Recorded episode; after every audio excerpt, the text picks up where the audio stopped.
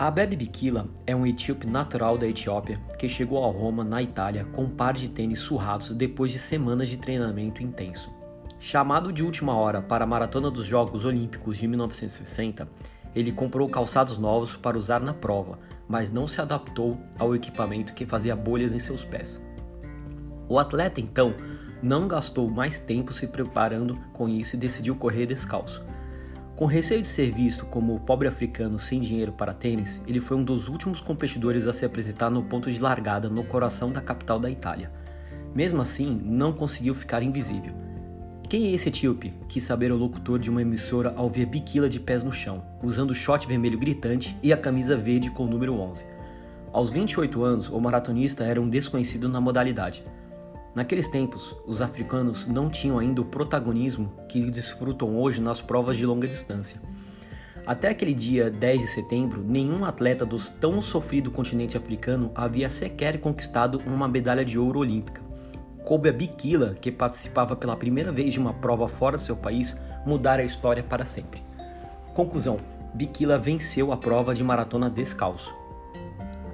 Décadas depois, em 2012, com um tempo de 2 horas e 8 minutos, o também etíope Sirija Gena venceu a 16ª edição da Maratona de Roma. O atleta correu os últimos 500 metros descalço em homenagem ao compatriota Bikila, que conquistou a medalha de ouro na mesma maratona. O livro Nascido para Correr, de Christoph McGoldon, despertou a curiosidade de milhares de corredores em 2009. Como podia índios mexicanos correrem ultramaratonas apenas com sandálias de borracha e ter menos lesões que atletas a bordo de calçados ultra tecnológicos.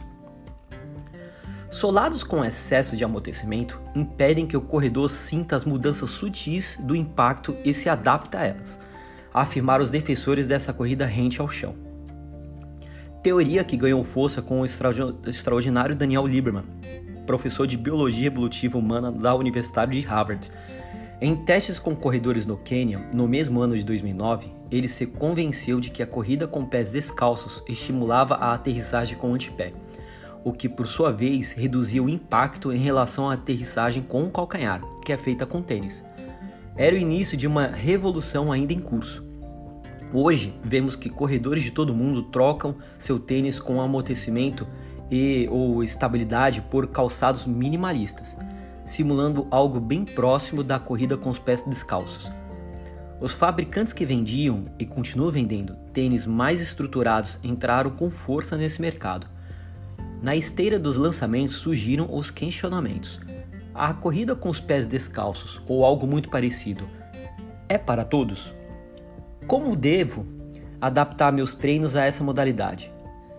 Vale treinar descalço na academia? E a postura e a pisada mudam com os pés descalços ou nós devemos alterar a postura? Independente do que vestimos nos pés? Ironicamente, eu precisei correr atrás dessas respostas para você saber muito bem por onde pisar.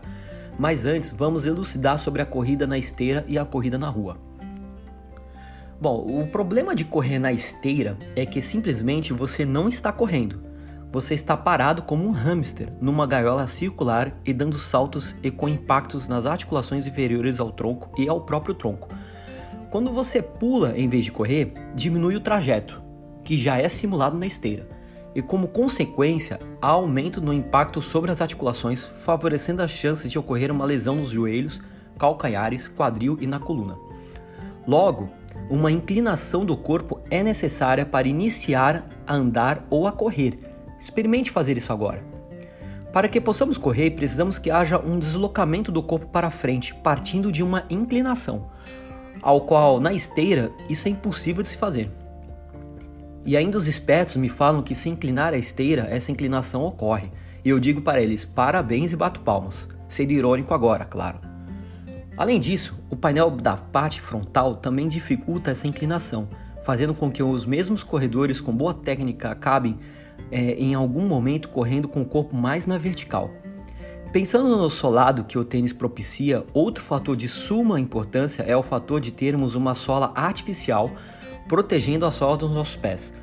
Existem receptores chamados proprioceptores localizados nas articulações e nos músculos que informam o grau de pressão, impacto e posição do nosso corpo para então uma adequada reorganização feita pelo cerebelo e os núcleos da base contidos no nosso cérebro. E isso ocorre quase que espontâneo. Essa reorganização, na maioria das vezes, quase não é consciente. Pense comigo agora.